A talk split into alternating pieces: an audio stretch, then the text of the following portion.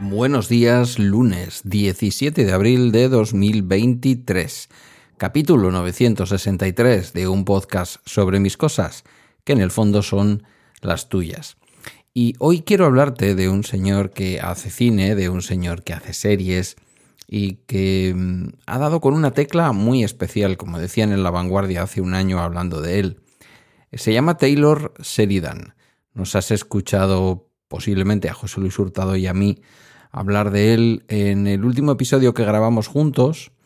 eh, episodio de viernes de Bala Extra sobre series, porque mm, nos está dejando una huella bastante potente. A mí me está dejando una huella muy potente toda su, toda su obra.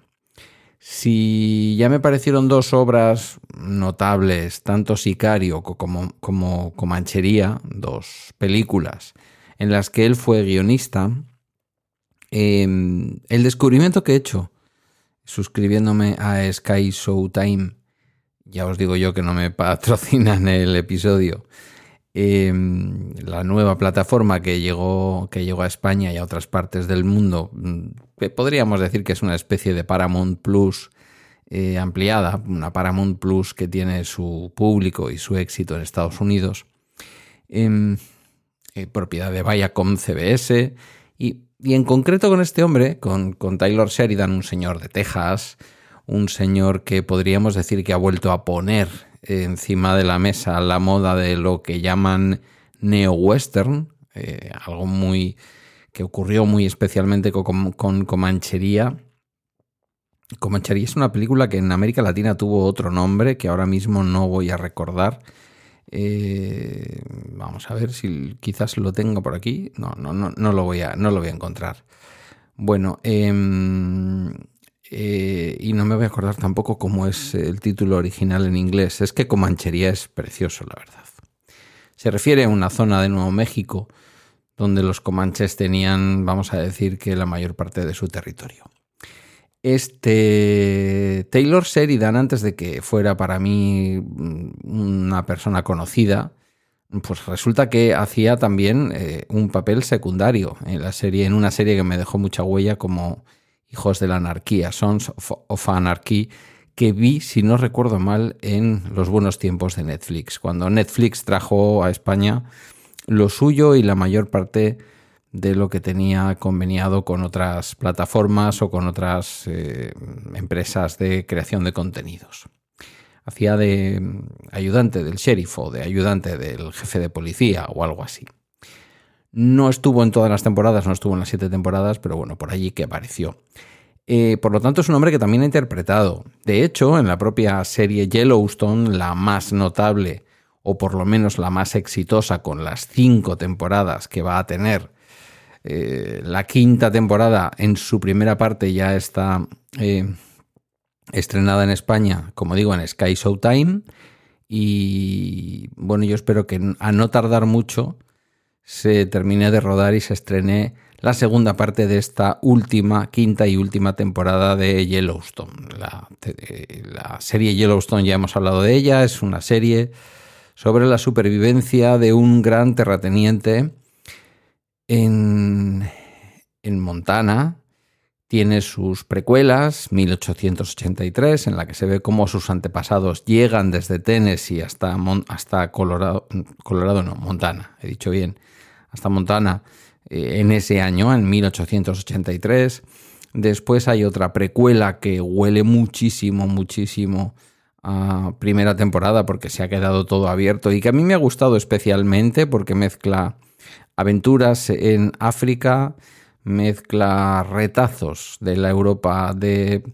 la posguerra de la Primera Guerra Mundial y, y por supuesto lo que ya va a ser luego la serie Yellowstone. Eh, ya eh, digamos que salta de 1883 a 1923, 40 años después, los descendientes de aquellos colonos, de aquellos pioneros que se llamaban, que llegaron a aquel valle, al valle de Paradise,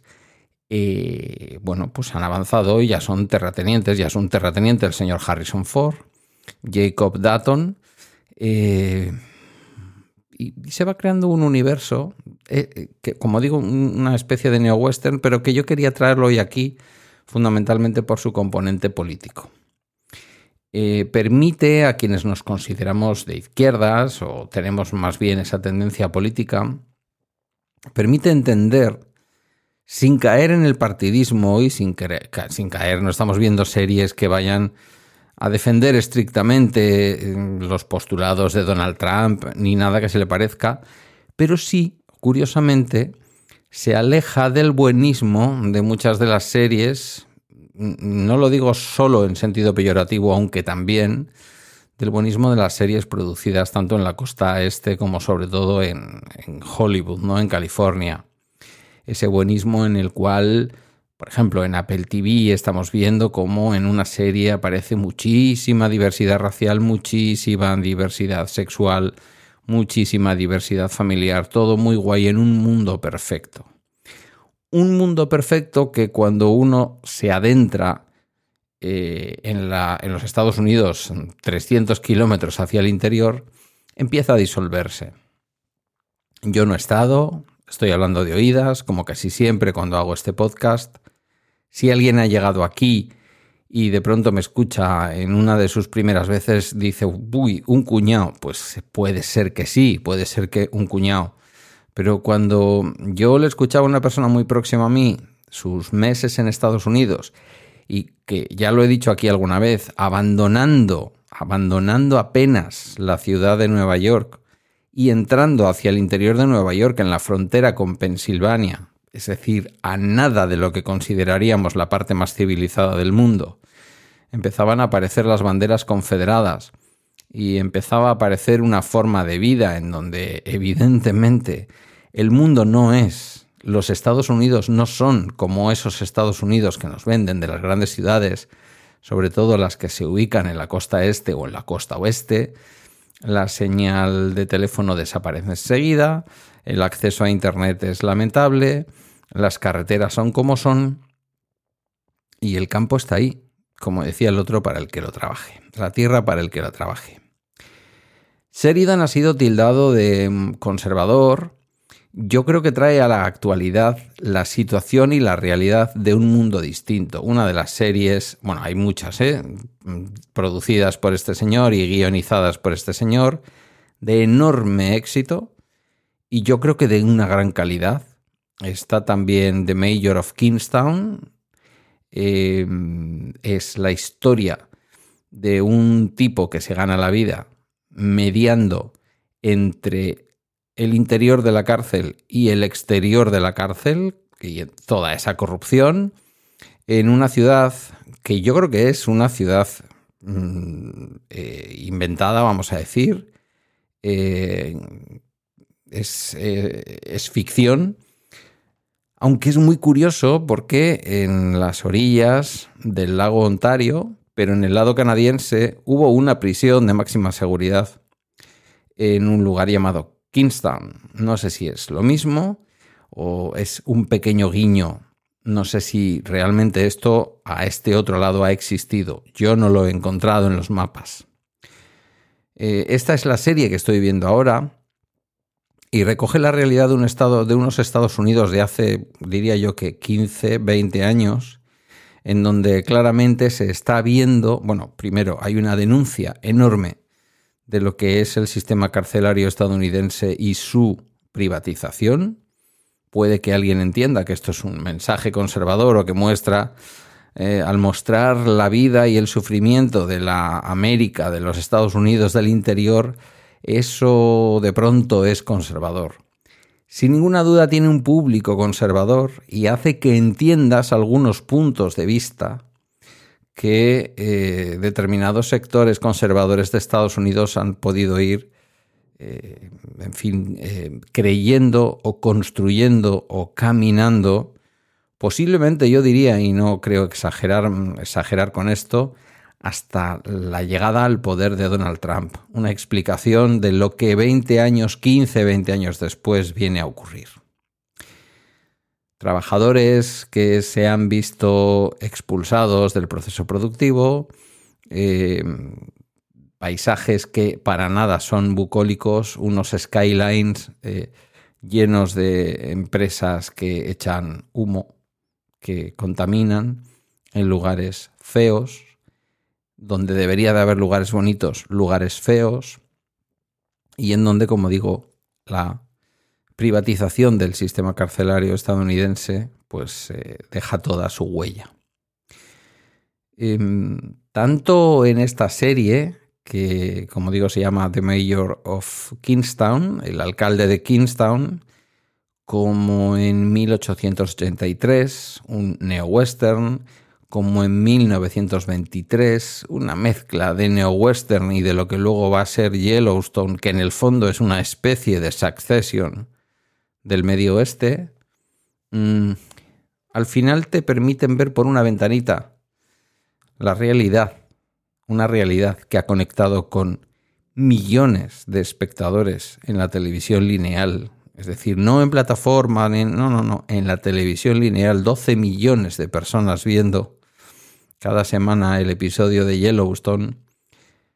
eh, personas posiblemente de un perfil político más bien conservador, y esas personas que viven en los estados del interior de Estados Unidos, en donde creedme que lo que menos les preocupa, y no digo que esté bien, digo simplemente esta es la realidad, lo que menos les preocupa son nuestros debates posmodernos sobre la identidad sexual o sobre no sé qué otra cosa, ¿vale? Y lo digo con todo el respeto, pero también entendiendo que en esas vidas, que en esas sociedades, que en esas regiones de los Estados Unidos, la gente está preocupada de otras cosas. Está preocupada por trabajos basura, está preocupada por la alta tasa de delincuencia, está preocupada por la falta de oportunidades y está preocupada realmente porque hace aguas el sueño americano se puede hacer una lectura completamente conservadora de las series guionizadas por Taylor Sheridan. 175 millones de dólares le ha pagado Viacom CBS apenas hace un par de años, o tres o cuatro más o menos, para que escriba guiones solamente y en exclusiva para, para su conglomerado, es decir, que aquí lo vamos a ver en Sky Showtime. Una plataforma que tiene hasta dentro de ocho días es decir, el próximo martes, a última hora del martes, desaparecerá la oferta de poder tener ese para siempre, entre comillas, la plataforma por 2 euros con 99. Realmente, aunque solo sea para echar un vistazo a todas estas series que os digo, eh, merece la pena y un poco más es un regalo absoluto. Y son series que dan mucho que pensar sobre todo cuando se ven desde un prisma ideológico aparentemente distinto desde el que están planteadas. Y si tú que me escuchas, que puede que mayoritariamente seas de pensamiento más bien progresista o de izquierdas o comunista o rojo o lo que tú quieras, aunque siempre digo lo mismo, entre mis oyentes hay de todo y así son las conversaciones que tengo muchas veces, estas más que en la comunidad se producen en privado. Yo creo que la comunidad está muy, muy sesgada y bueno, cada uno es como es y la comunidad es así, yo no la voy a cambiar, estoy tranquilo y contento con que eso sea así, pero tiene un cierto sesgo izquierdista yo creo que hay algunos que pueden estar asustados y con muy pocas ganas de intervenir, aunque algún valiente hay que otro. Pero por, por privado me llegan esos oyentes que no coinciden ideológicamente con algunas cosas que yo expreso, con mi ideología de fondo, me lo dicen y sin embargo me siguen escuchando. Algo que, como digo yo, siempre agradezco, porque yo creo que que tengamos ideologías distintas no tiene que impedir que nos entendamos. Y creo que las series de Sheridan, lo he hablado mucho con mi querido José Luis, creo que las series de Sheridan básicamente tienden puentes, reivindican una América olvidada por determinadas élites. No voy a comprar el discurso ultraconservador de Trump, no me lo creo, pero determinadas élites de las costas eh, mantienen, vamos a decir, una atención en algunas cuestiones que, como digo, en ese medio oeste estadounidense no son lo que más importa, no están en la supervivencia del día a día. Aparece, por supuesto, la tenencia de armas, aparecen muchas cosas que creo muy interesantes Y aunque el planteamiento, como digo, para mucha gente o para muchos incluso de los críticos, los críticos han sido bastante duros con algunas de las series, yo creo que injustamente. Sin embargo, el público después las valora muy bien. Un público que posiblemente no coincida tampoco ideológicamente con esos, con esos, eh, con esos críticos.